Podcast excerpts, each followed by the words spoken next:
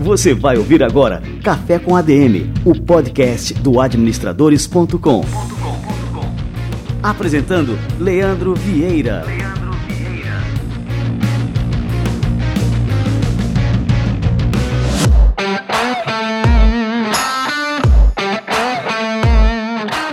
Fala galera, está no ar mais um Café com ADM, a sua dose de cafeína nos negócios. E este é o nosso episódio de número 162. E no Café com a DM de hoje eu vou ter a honra, a grande honra de receber aqui uma das minhas referências. Eu acompanho esse cara há anos e hoje a gente vai bater um papo aqui sobre tecnologia, sobre cultura, sobre sociedade. É o René de Paula Júnior. René é um dos veteranos na produção de conteúdo na internet brasileira. Ele tem podcast, sei lá, desde o começo dos anos 2000. Enfim, fica ligado, daqui a pouquinho o René chega por aqui. Eu tô trazendo para você simplesmente uma das minhas fontes, um dos meus segredos de produtividade, para me manter atento, para me manter ciente do que está acontecendo no mundo. É esse o cara que eu acompanho todos os dias. Então fica ligado, daqui a pouquinho René de Paula Júnior no Café com ADM.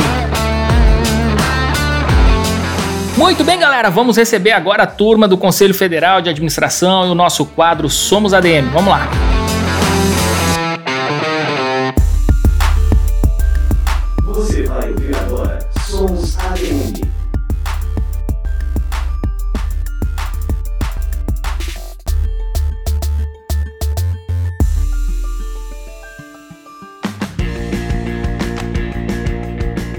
Educação à distância tem se consolidado cada vez mais entre os brasileiros. No ensino superior, o número de vagas ofertadas nesse segmento superou em 2018 as ofertas em cursos presenciais.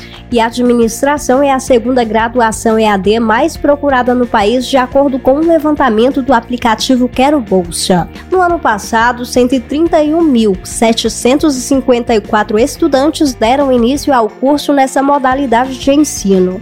Na avaliação do presidente do Conselho Federal de Administração, Mauro Kreutz, a procura está ligada ao amplo campo de atuação que a carreira possibilita. O Stephen Kennedy mostrou as 17 ocupações mais demandadas no Brasil. Das 17, 12 são em administração e três na área de tecnologia da informação, que também é uma área conexa da administração.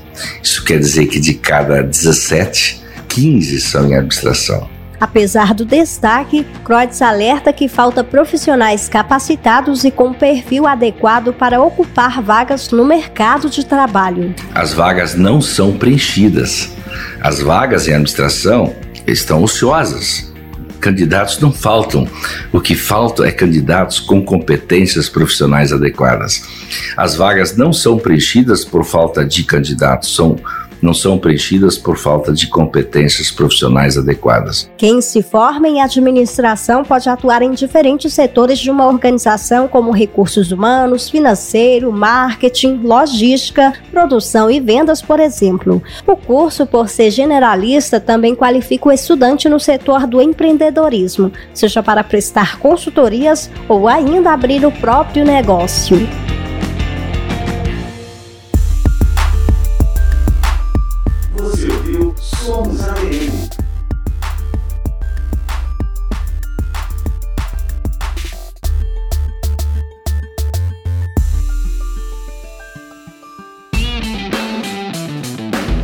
O quadro Somos ADM é fruto de uma parceria exclusiva entre o CFA e o administradores.com. Recomendo que você siga o canal do CFA no YouTube, basta acessar cfaplay.org.br.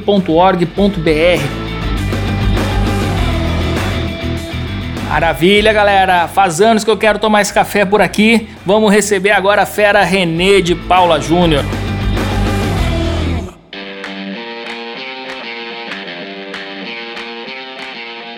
René de Paula Júnior é gerador compulsivo de conteúdo, palestrante e especialista no mercado de tecnologia. Ele é formado em rádio e televisão pela Escola de Comunicações e Artes da Universidade de São Paulo, realizou programas executivos em duas startups ligadas à Singularity University, com foco em inovação e competitividade. René trabalha no mercado tech há mais de 20 anos e já prestou serviços para empresas como Yahoo, Microsoft, Sony, Localweb. Também é professor do curso de gestão de comunicação e mídias digitais da ESPM e trabalha como consultor autônomo, além de produzir constantemente vídeos e podcasts falando sobre o mercado digital. René de Paula Júnior, cara, que honra receber você aqui no nosso Café com a DM. Seja ah, muito bem-vindo. Poxa, Leandro, é uma honra. Fico super feliz com o teu convite. É uma honra estar aqui conversando com vocês. Cara, a honra é totalmente minha aqui. Eu, eu sou teu fã de longa década. O René é um dos produtores de conteúdos mais Posso falar a palavra antigo aqui, René? Porque. Pode, Mas você é um dos pode, veteranos cara. aí da, da, produção de conteúdo na internet, né? Você está há quanto tempo aí, cara, nessa jornada aí? Cara, é uma boa pergunta. Eu entrei nessa área, eu comecei a trabalhar com web em 96. Eu acho que muito rapidamente, mesmo em 98, por aí, eu já estava ajudando as primeiras publicações da época, né? Que estavam dando foco no digital. Eu já comecei a escrever artigos.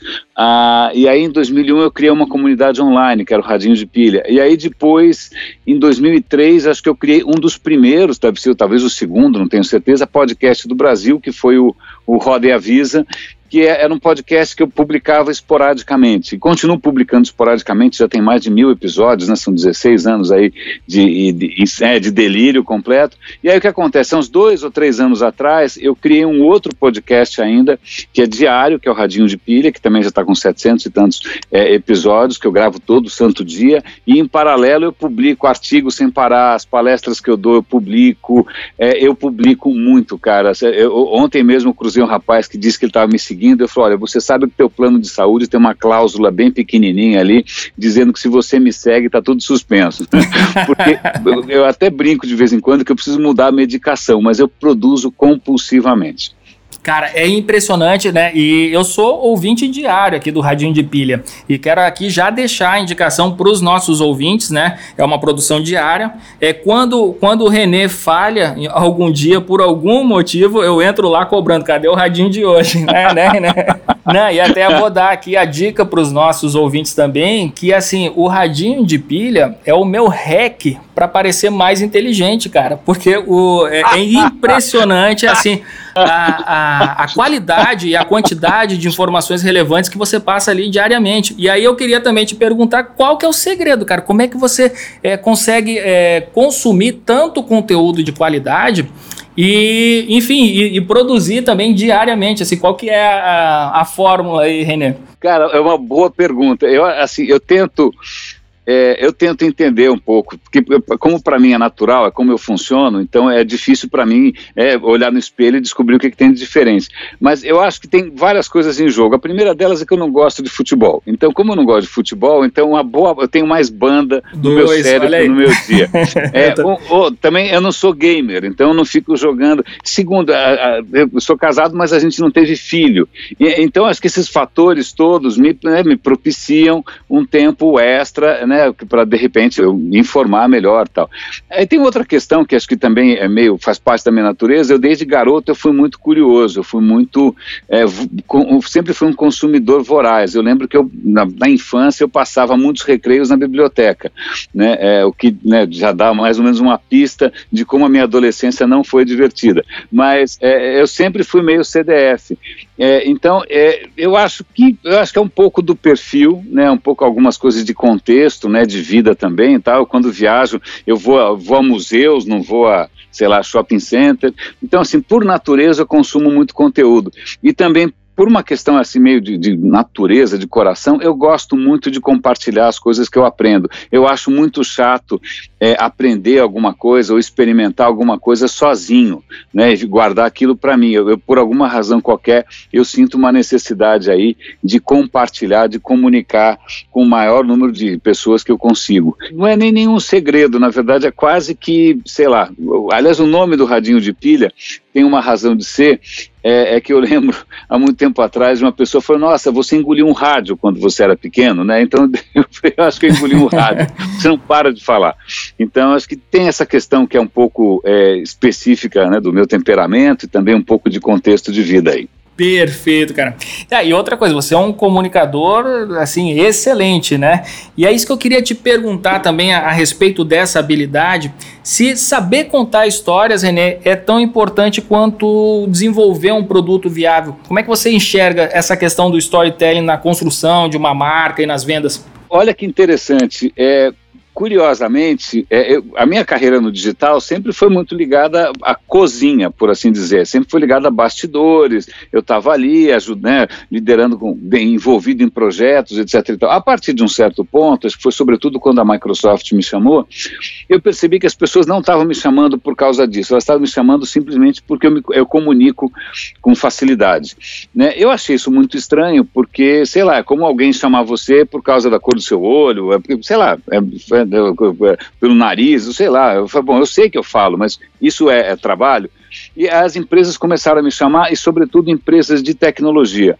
E aí que eu percebi, e acho que isso é uma lição para todo mundo, empresas de tecnologia, é, e normalmente também empresas onde você tem uma mentalidade mais engenheirística, elas normalmente, é, não, é, até por uma questão um pouco de perfil, de vocação, etc e tal, elas não, não se comunicam muito bem, ou não, ou não gostam muito do tema ou preferem a questão né, de bits and bytes, 0 e 1, um, números, etc. e tal, e, e, ficam muito na questão técnica e acabam eh, tendo um certo descaso pela questão da comunicação.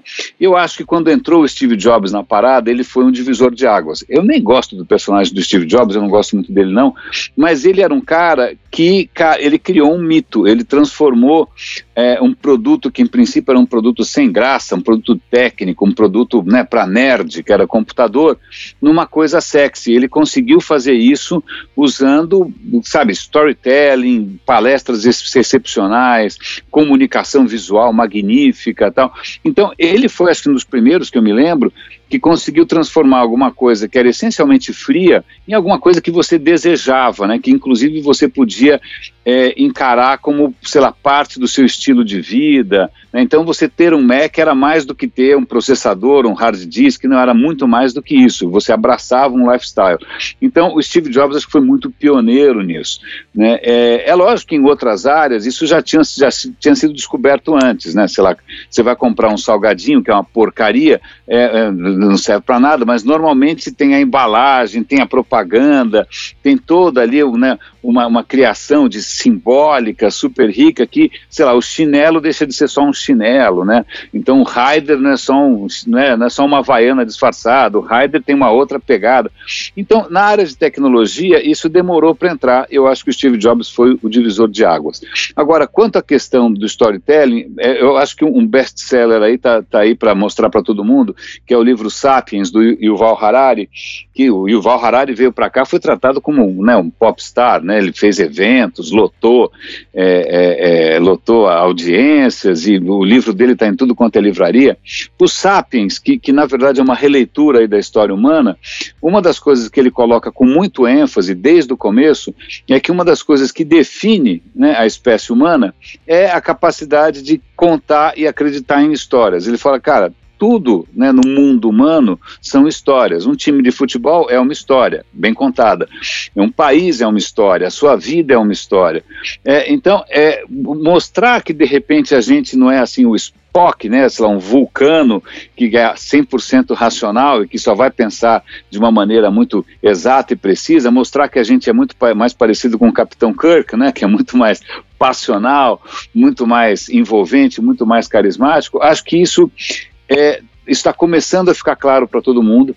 Eu acho que as empresas de tecnologia estão, e não só de tecnologia, às vezes de algum assunto que não é tão sexy assim, estão percebendo que a capacidade de você encantar, de você envolver as pessoas, de você criar um senso de propósito, né, fazer com que a pessoa se sinta parte de alguma coisa maior, é muito mais importante do que dizer que o processador tem oito núcleos ou que, sei lá, o Bluetooth é o, é, sei lá, em quantos kilobits tanto faz. É, eu acho que hoje está cada vez mais claro que comunicar direito e, engajar as pessoas de uma maneira afetiva é muito importante. Só que isso depende de talentos que não são de prateleira.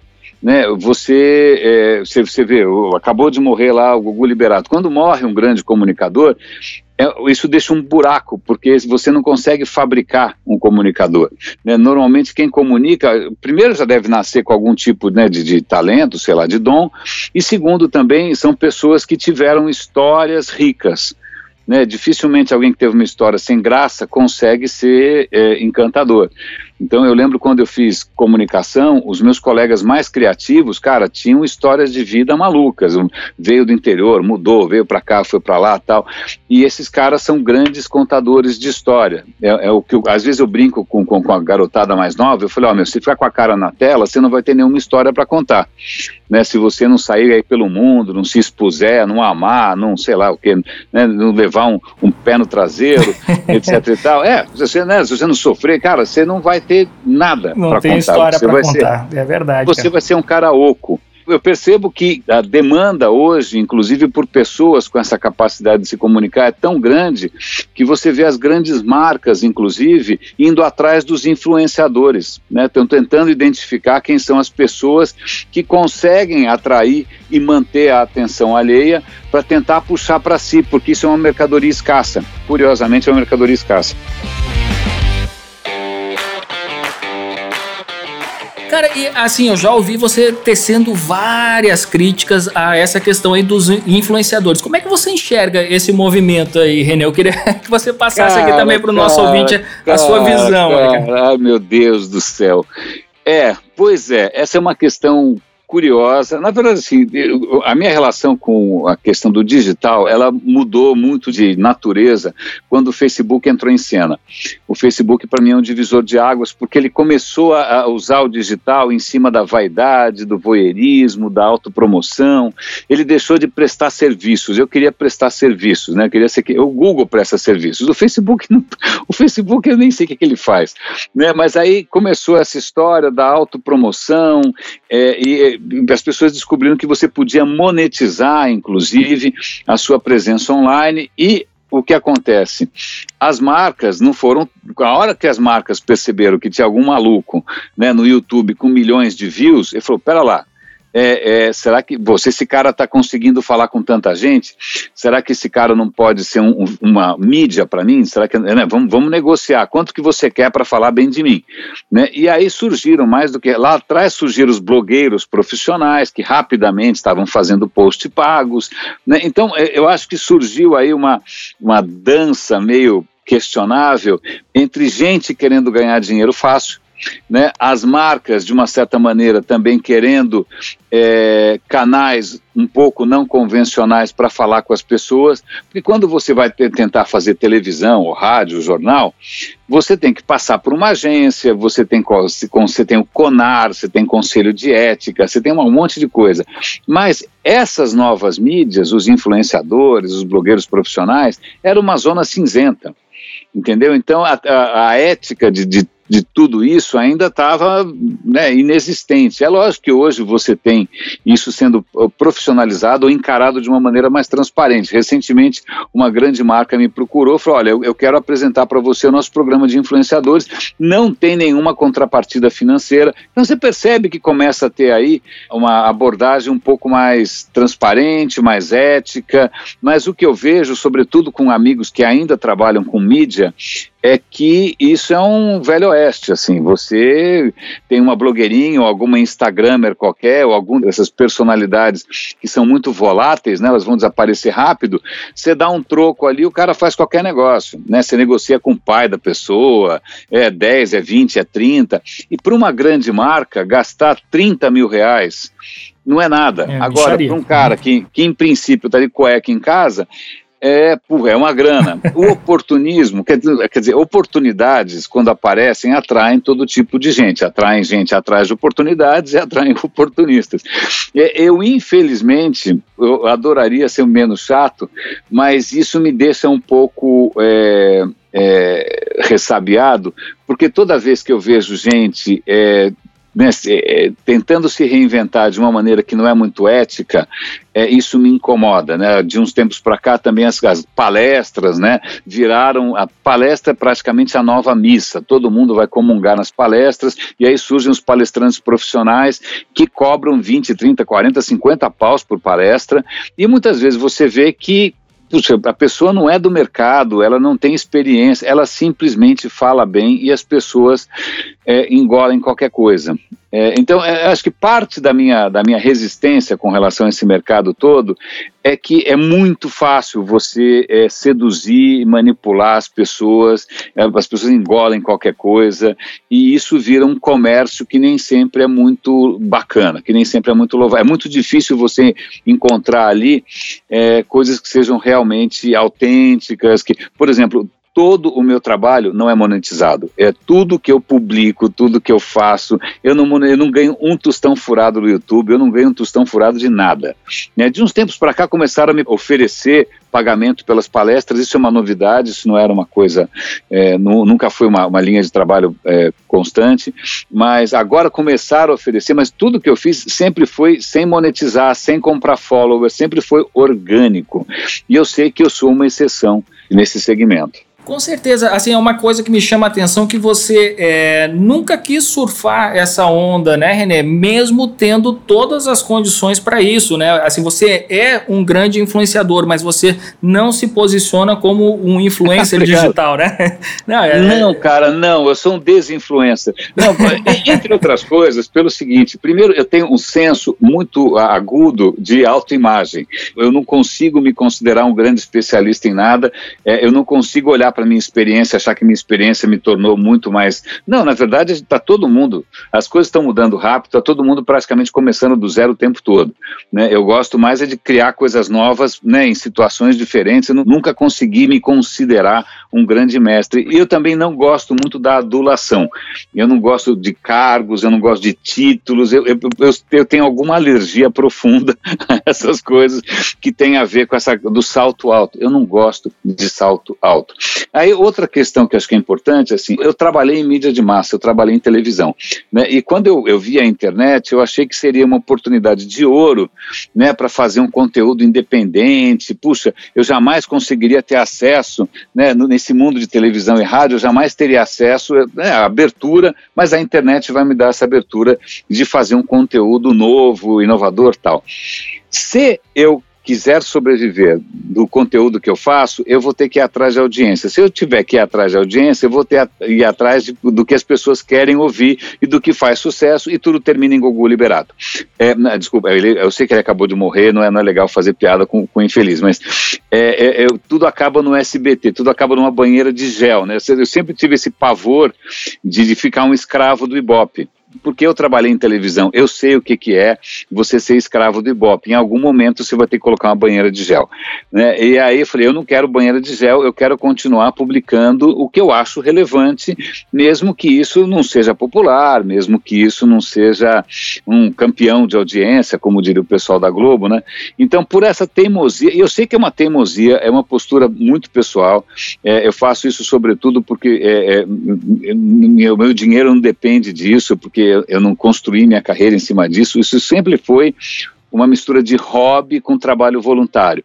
Né? Então foi bom, já que é trabalho voluntário, eu vou fazer de uma maneira que não é por uma questão mercadológica, né? Eu vou fazer o que eu acho que, que, que eu vou falar o que eu acho que tem que ser dito.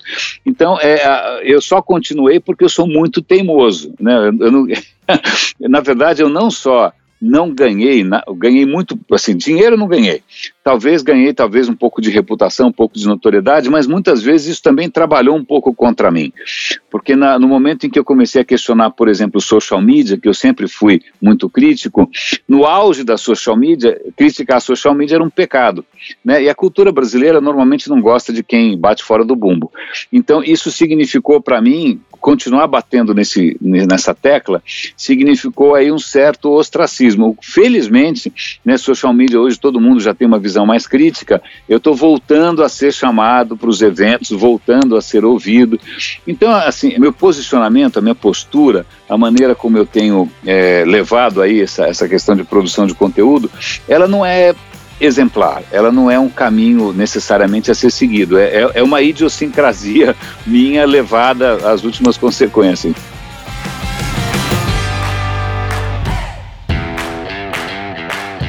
Ô René, é, agora mudando um pouquinho de saco para mala, eu também acompanho assim o, o, teu conteúdo e eu vejo é, que você tem um misto de otimismo com relação ao futuro da, da humanidade, mas ao mesmo tempo em que você tem uma visão muito real é, das coisas e acaba, é, de certa forma, assim, enxergando né, um futuro que não é tão, tão bonito é como alguns pintam, né, com aquele futuro de abundância e tal. Eu, eu, eu falo do otimismo porque o fato, o simples fato de você produzir é, conteúdo diariamente, isso é uma atitude de uma pessoa otimista, porque sabe que aquilo ali tem uma importância, né, e pode é, promover uma mudança na vida de alguém. Mas assim, com relação a, ao futuro da humanidade, eu noto essa visão, eu não, não vou dizer pessimista, porque eu, eu acho que é muito realista no caso, né? E eu queria que você comentasse como é que você enxerga né, para onde a gente está se encaminhando. Boa pergunta. Sabe que é uma coisa engraçada, acho que é uma coisa que hoje para mim é muito clara, que as coisas mais importantes, elas são muito frágeis. Elas são como flores delicadas. A gente tem que semear, a gente tem que cultivar, né? Capim cresce que nem louco, né? Você não precisa cultivar, você não precisa ser um, um jardineiro de capim ou de erva daninha. As ervas daninhas crescem com uma facilidade brutal. Agora, as, as flores mais delicadas, os frutos mais delicados, eles requerem cuidado, né? Então, eu, eu, o que eu vejo hoje é que algum dos, sei lá, o, o, ser humano é um saco de gatos de vários atributos. A gente é capaz de coisas sublimes, a gente é capaz de coisas inimaginavelmente perversas, a gente é capaz de um monte de coisa, né? E eu eu tenho a, a, a, sei lá, convicção de que a gente se comporta muito conforme o contexto. Né? A gente vê aí no século passado, é só você mudar um pouquinho o contexto que de repente um monte de gente se comporta de uma maneira extremamente perversa. A gente está vendo isso hoje, é, de, de, alguns anos para cá, na, no cenário político brasileiro. Né? Quer dizer, de repente, você, quando você tem um pouco mais de espaço para autoritarismo, as pessoas começam a ser autoritárias, racistas. Aí, quando isso, o contexto mudou de de uma hora para outra parece que tudo desapareceu. Então, assim, é, eu acho que inicialmente, quando eu comecei a trabalhar nessa área, eu tinha um idealismo, né, que, que eu achava que de repente o problema da, do, do mundo é que as pessoas não estavam empoderadas o suficiente, porque realmente elas eram prisioneiras de um sistema né, opressivo, de, de cultura de massa, etc. e tal. E a, na minha inocência, eu achava que era só você empoderar que iam surgir as coisas mais lindas do mundo, né? E aí o que eu acho que eu, que eu percebi de uns, de uns anos para cá, e acho que aliás muita gente percebeu, é que a gente não tinha uma ideia muito real ou muito realista do que que as pessoas, e quando eu digo pessoas, são bilhões de pessoas, realmente querem ou são capazes. Acho que a gente idealizava. A gente, quando a gente fala o povo, a gente idealizou o jovem, a gente idealizou. Né? Aí a hora que você empodera, né, você fala, olha, é o seguinte, está aqui, você tem uma câmera, você tem um microfone, você pode publicar o que você quiser, escrever o que você quiser, não é que vai nascer um monte de Shakespeare, tá? De repente aparece até um outro Shakespeare, mas na verdade o que a gente tem observado é um, é um SBT gigante. Desculpa, eu, eu sou ex-funcionário do SBT, eu falo até com uma certa propriedade. Eu trabalhei no aqui agora. Mas então, quando você começa a perceber o que, que as pessoas efetivamente vão atrás, o que, que elas estão produzindo, né, o que, que elas estão buscando, e, é, eles fazer um parêntese, aqui a gente bota a culpa nos algoritmos, mas o algoritmo, na verdade, ele está simplesmente entregando aquilo que você demanda. É, é que quando o algoritmo percebe que você gosta gosta de sensacionalismo, ele vai te entregar mais sensacionalismo. Ninguém, ninguém forçou o algoritmo a ser sensacionalista. O algoritmo é um reflexo da gente. Né? Então você começa a perceber que, opa, de repente, a, a, os sonhos das pessoas não são exatamente virar Shakespeare, né, passar tarde no museu. A humanidade tem lá outros anseios, né, inclusive anseios que, puxa, que todo mundo associa a noção de progresso. Ah, eu quero consumir, eu quero ter um carro, eu quero ter isso, eu quero ter aquilo, agora, agora eu quero ser feliz, né? não quero pagar mico. E a questão é que a gente está começando a ver que para realizar todos esses sonhos, que muitas vezes são, são sonhos até simples, né, é, o planeta não aguenta.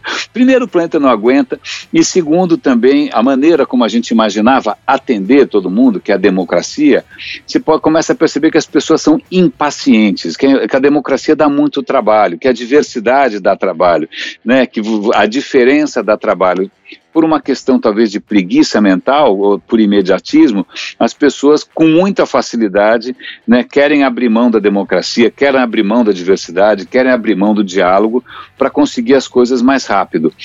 É, então, é, é, meio difícil você ser otimista na hora que você vê que o seu pensamento era muito minoritário. Né? Não é que, der, puxa vida, agora o mundo reconheceu, ser né, um, um grande líder né, do futuro. Não, né, quando você percebe, você continua sendo né, uma pessoa com uma visão que não necessariamente atrai todo mundo. Então, é, o que eu vejo é, hoje, é, e não só eu, tem várias pessoas também se manifestando a respeito, é que de alguma maneira a gente entrou aí numa sinuca de bico. Né? A, gente, a gente tem muita gente aí com muitos anseios, é, que alguns desses anseios são irreais, né, você tem sonhos aí de consumo de felicidade que são um pouco irreais. É, isso foi alimentado, obviamente, pela publicidade, pelo marketing, etc. e tal. Então, poxa, na hora que todo mundo quer ser feliz ao mesmo tempo, ah, veja bem, né? Não é, como é que você chega para o cara que, imagina, ele, é o ele veio de uma família de classe paupérrima, ele é o primeiro a estudar, ele é o primeiro a. Você fala, desculpa, meu amigo, você não vai ter um carro, porque o carro polui. Eu falo, não, justo na minha vez, nem a pau, eu vou ter um carro.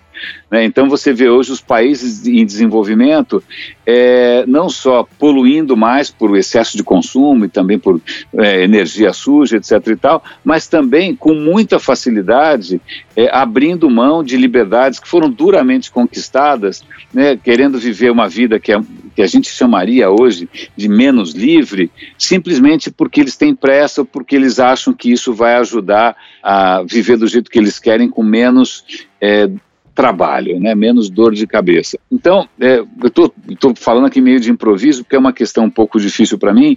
É, eu continuo é, produzindo e, e, investindo numa, numa certa visão, é mais ou menos como um jardineiro, né? Eu estou plantando ali, estou mantendo a tocha acesa, porque eu acho que a gente está em tempos é, que não são muito propícios à delicadeza, que não são muito propícios à reflexão, né, a gente está num, num tempo que, infelizmente, está muito apressado, está muito superficial, está muito sensacionalista, e isso emburrece as pessoas.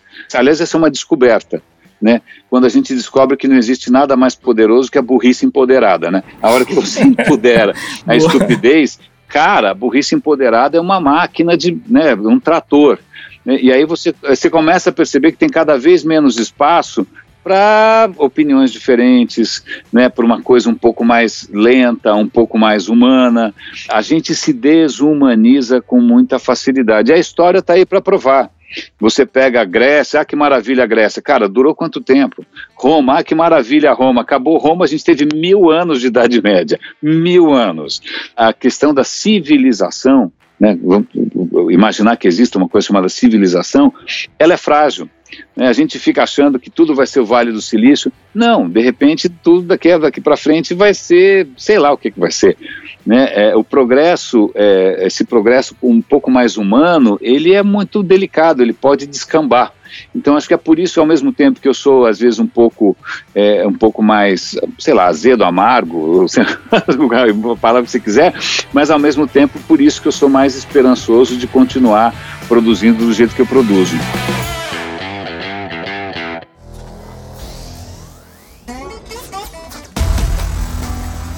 Cara, e com relação a isso, você teve é, algumas experiências lá na Singularity, né? E a Singularity é uma iniciativa é, na tentativa de resolver os grandes problemas da humanidade. Eu queria que você comentasse um pouquinho dessa sua experiência e até de uma das críticas que você fez na própria Singularity, né? Dizendo que eles deviam se concentrar em é, capacitar os empreendedores, tudo, para que eles possam atuar nas suas próprias realidades, né? Para transformar suas próprias realidades.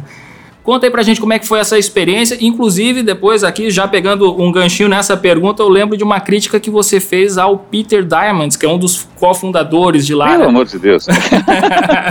Pelo manda, amor, manda já, já aqui. O que acontece? Eu fui parar na Singularity por acaso. O que acontece, eu tinha participado de um TEDx da FIAP, a FIAP estava trazendo a Singularity, pro, apresentando a Singularity para o Brasil, eu conheci o pessoal da Singularity, que tinha acabado de começar a Singularity, e os caras me convidaram para ir para lá de graça, eu só paguei a passagem de avião. Eu falei, pô, adorei, né? Puxa, que bacana, né? E aí, é porque eu não teria grana, é um programa super caro, Bem não tinha essa grana na época. Aí, bom, eu fui e enquanto eu, eu, fiz um programa de uma semana, que é o que muito executivo deslumbrado faz, brasileiro, aliás, brasileiro é o país que mais vai para lá é Brasil, não sei por que, que a gente gasta tanto dinheiro nas singulares. é, a, gente, a gente é meio bobo alegre, meio deslumbrado, eu só, não sei Só para a é. gente ter ideia, quanto é que é um programa assim, uma semana lá, o que, uns 10 mil dólares ou mais? Por aí, 10 ou 15, eu não tenho certeza, é, mas é nessa faixa. Com esse né? dólar aí nas alturas, é, mais... é esquece. no way. Mas isso, eu fui, a experiência por si só de estar tá lá, imagina, é, você fala, nossa, será que eu mereço estar tá aqui, né, cercado de gente fabulosa, eu estou aqui na NASA, no Vale do Silício, eu fiquei no começo até, até meio, é, meio deslumbrado, mas aí eu comecei a perceber que estava é, acontecendo ali uma coisa muito nova, que era o quê? Gente muito carismática, o Peter Diamandis é um deles, e o, e o Salim é outro, Salim Ismael é outro, gente muito carismática, aquele tipo vendedor de sei lá o quê, né? Aquele pessoal que realmente. Falando de tecnologia, eu falei, nossa, que coisa, isso, é, isso é novo, os caras estão tentando tornar a tecnologia sexy. E eu acho que isso foi a grande novidade da Singularity, foi conseguir transformar as questões técnicas em alguma coisa mais do que sexy, quase que uma coisa messiânica, né? uma coisa, ah, vamos ser salvos, nossa, que maravilha, né? é a boa nova, é como se fosse uma, um, né, um novo Messias, a tecnologia exponencial, que aliás o termo é ótimo, embora não queira dizer nada, é um absolutamente vazio, é, é, é, uma jogada de marketing sensacional. E eu acho que grande parte do sucesso da Singularity se deve, sobretudo, ao carisma das duas pessoas. O Peter Diamandis, que é capaz de vender qualquer coisa para qualquer pessoa, ele é realmente muito bom, e o Salim, que é um, também um dos melhores comunicadores que eu já vi, é, e que também, é, imagina, é, o, os dois são artistas, né, são realmente dois artistas. De novo, a importância dos comunicadores.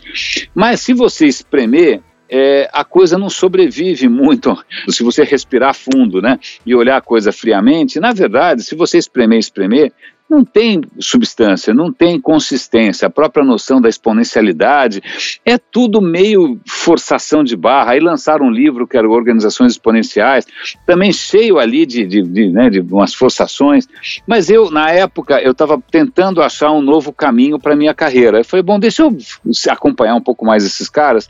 Eles acabaram criando duas startups, uma voltada para empresas e outra voltada para problemas de cidades, e eu acabei trabalhando em quatro projetos projetos nessas as duas startups, e aí que as contradições começaram a ficar muito gritantes a ponto de eu realmente romper com os caras. Tira meu nome daí, eu não faço mais parte desse negócio.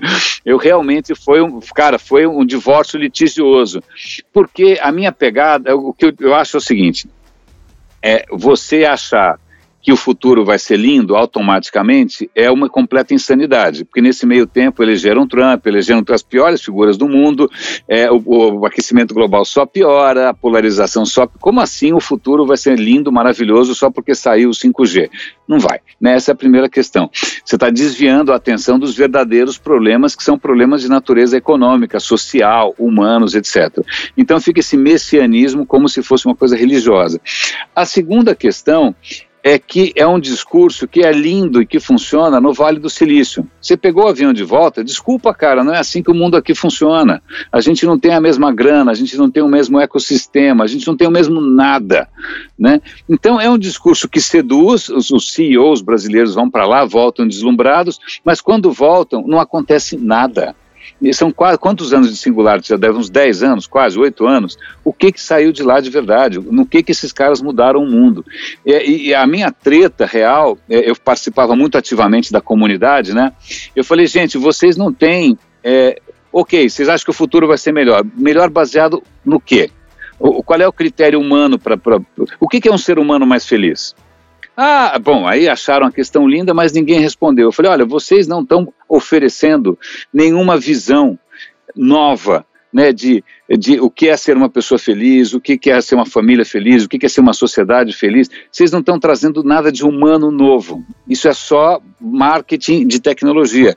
Vocês têm que ter, tanto que os projetos que eu participei, um, dois deles foram na Colômbia, e acho que o que me ajudou a ter sucesso nesses projetos foi que eu era latino e eu fiz uma proposta que aderia à cultura colombiana.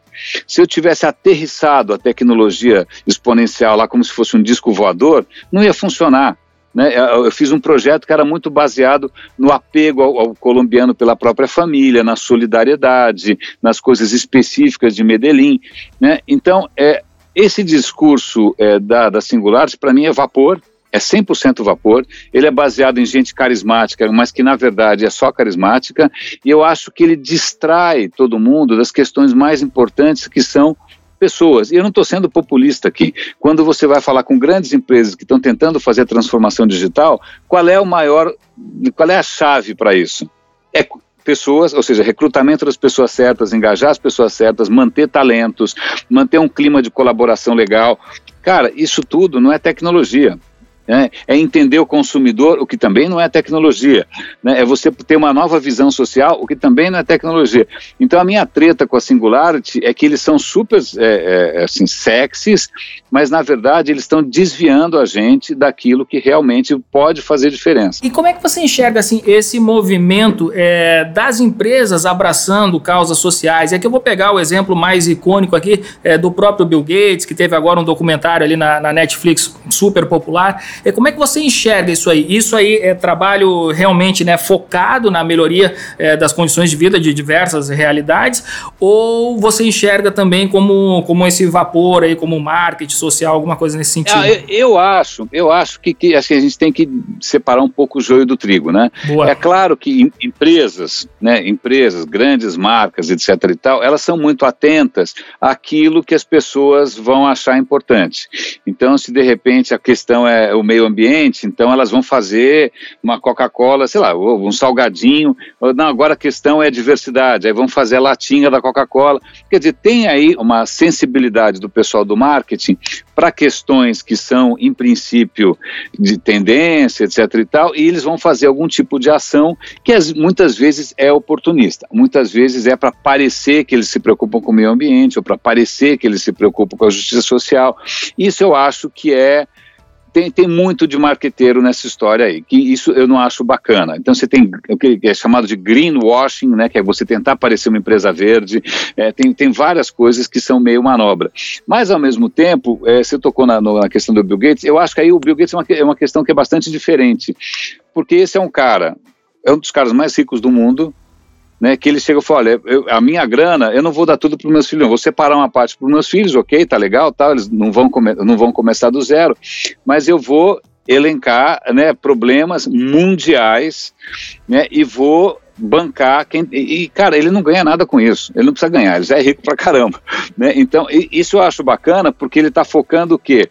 Em puxa um, um esgoto está focando em esgoto no terceiro mundo, ele está focando em malária no terceiro mundo, ele está focando em energia limpa usando reatores nucleares.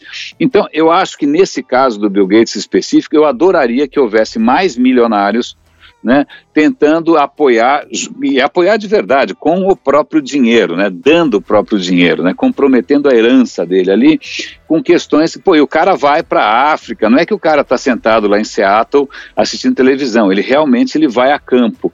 Então, eu acho uma postura como a do Bill Gates, eu acho muito inspiradora. É que ele não é uma figura sexy, né, o Steve Jobs era uma figura sexy, mas era um cara super egoísta, nunca fez nada por ninguém.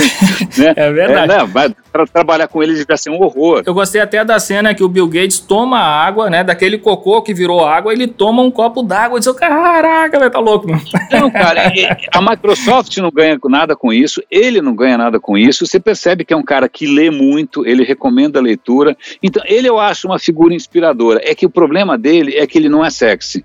É e verdade. a gente gosta de gente sexy. Se é você verdade. prefere acreditar no, no, no, Elon Musk, que, que eu acho modestamente um sociopata, eu não gosto do Elon Musk, eu não gosto, porque eu acho ele um menino mimado que gosta de chamar a atenção. Né? Tudo bem que ele faz, o carro pode ser bom, tanto faz, mas eu acho ele um cara que, de, que gosta muito de atenção e que é muito insensível às questões do futuro. Por exemplo, ele lançou agora um, um, uma caminhonete nova que parece um tanque de guerra, o veículo é praticamente blindado. Mas por que, se, será que ele está achando que o mundo vai acabar? Será que é por isso que ele vai para Marte? Né? Acho que a, a resposta dele para o fim do mundo é ir para Marte e construir um tanque.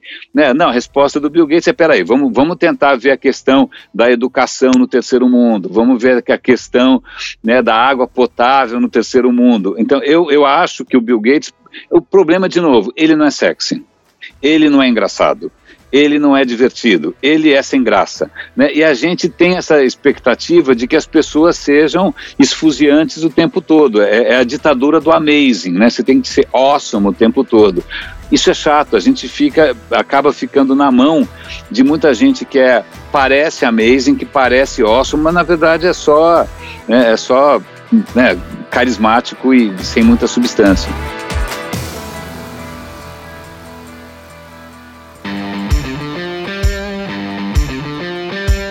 Renê, pra gente terminar aqui, eu queria que você deixasse uma mensagem, né? Você tá ligado aqui que o nosso público é formado por empreendedores, por estudantes, por administradores, né? E aí, envolvendo esses aspectos aqui que a gente conversou na, na nossa entrevista sobre impacto social, tecnologia, o papel do empreendedor nisso tudo, né? E a própria comunicação. Queria que você deixasse aí sua mensagem final pra turma.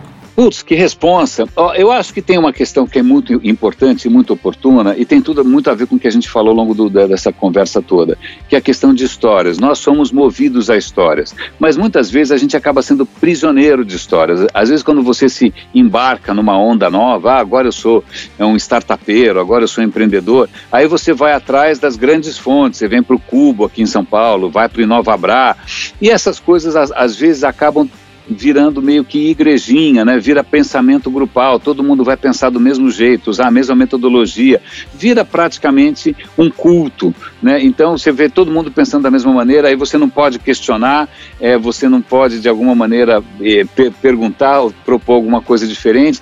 Então eu sei que, que é, essa história de pensar igual a todo mundo é uma coisa sedutora, porque dá, faz parte, ah, eu faço parte de um movimento, eu faço parte de uma panela, eu faço parte de uma onda, né? mas isso é muito perigoso. Todas as vezes em que a humanidade né, embarcou né, de olho fechado, é, em group thinking, nesse pensamento de grupo, nem sempre a coisa acabou bem. E às vezes você vê grandes histórias, cara, mas grandes histórias, grandes inovações, coisas super promissoras que estão fora dessa, né, estão batendo fora do bumbo, que não estão na Vila Olímpia, que não estão, né, sei lá onde, é, aqui em São Paulo, ou seja, ou no César, em Recife, não sei. Tem coisas muito legais acontecendo que não são, que batem fora do bumbo, que são diferentes. Você pega o Edu Lira, que é um cara que eu acho super inspirador, é um cara de favela, de comunidade, ele criou o Gerando Falcões. O Gerando Falcões é um case extraordinário. Eu, por mim, votava no Edu Lira para presidente. O Edu Lira é da Vila Olímpia, do Inovabra, do Cubo, não, né? Não é. É um cara que veio, cara, de uma origem humilde. Ele conhecia problemas reais e ele quer enfrentar problemas reais. Ele não está querendo criar uma startup para virar um unicórnio, para ganhar um bilhão de dólares, copiando o que é feito lá fora. Né? Então, eu acho que, por mais que seja empolgante, às vezes, a gente embarcar em algumas ondas, a gente tem que, às vezes, parar um pouco, respirar né? e ver, cara, é, será que eu não estou deixando de ver alguma coisa? Será que eu, eu, não poderia fazer alguma coisa original? Será que não tem algum problema que eu conheço de perto melhor que ninguém e isso vai me autorizar a criar alguma coisa realmente nova e transformadora? Então, é, se eu tenho alguma dica aqui, é simplesmente para a gente conter um pouco esse nosso fascínio né, pelas grandes coisas carismáticas, as grandes coisas sedutoras e de repente perceber que aquela florzinha delicada ali, né? Aquilo ali, escolher uma sementinha diferente e plantar um troço que tenha a sua cara. Né? Então fica aqui essa minha dica, é porque realmente me preocupa quando eu vejo bolhas se formando. Eu já passei por mais de uma bolha e bolhas vão acontecer sempre, porque tem gente que vive de bolhas, tem gente que alimenta bolhas para ganhar dinheiro, né? E eventos e palestras e oba-oba, etc e tal, quando de repente a gente pode estar comendo bola, a gente pode estar perdendo uma oportunidade, a gente pode não estar é, dando atenção devida a quem merece, e eu tenho certeza né, que em, em torno de todos vocês aí, em torno de, de tem histórias legais que merecem é, ser mais exploradas, que merecem inspirar mais e sair um pouco né, desse oba-oba que acaba virando quase que um fenômeno de massa. É isso que, é isso que eu tenho para compartilhar com você. Muito bom, Renê de Paula Júnior, cara, muito obrigado aqui pelo nosso café obrigado de você, hoje, Leandro, cara. que legal.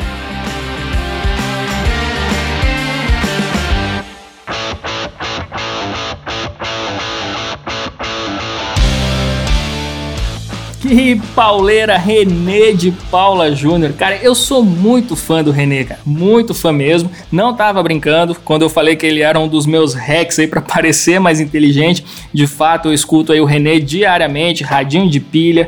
Chego nos almoços dia domingo cheio de novidades para contar para a família. E muitas dessas novidades é o Renê que traz. É um cara muito antenado, por dentro de tudo, por dentro de tecnologia, e o que eu acho interessante é que ele não é apenas uma pessoa informada, ele é um cara extremamente inteligente, com opiniões inteligentes, e é esse tipo de gente que a gente deve seguir. A gente é muito bombardeado diariamente com muitos influenciadores, com mensagens publicitárias, com muita informação, com muita notícia, mas no fim das contas, o que a gente tem que parar para pensar e fazer um balanço depois que a gente passa um tempo ali, sei lá, uma hora acompanhando é, alguns desses influenciadores e aí você se perguntar, bom, o que é que eu, é, o que é que ficou disso aí? Eu realmente aprendi alguma coisa ou eu só me diverti? Foi só um entretenimento? Algumas palavrinhas bonitas ali que turbinaram a minha motivação momentânea? A realidade é que é muito fácil a gente perder tempo nos dias de hoje e a gente tem que empregar nosso tempo naquilo que realmente nos dá algum retorno, algum retorno com consistência. E é por isso que eu termino este café com a DM de hoje. É, muito satisfeito por ter trazido o René de Paula Júnior aqui, ter mostrado para você é, que existe vida inteligente na internet e que vale muito a pena a gente dedicar o nosso tempo para acompanhar o trabalho, né, o conteúdo dessas pessoas que realmente acrescentam nas nossas vidas. E o René de Paula Júnior é de fato um desses caras que vale muito a pena a gente acompanhar de perto. Beleza, galera? Este foi o nosso Café com a DM de número 162, cafeína pura, e prometo que na próxima semana a gente volta com mais cafeína aqui para você. Combinado então? Então até a próxima semana em mais um episódio do Café com a DM, a sua dose de cafeína nos negócios. Até lá.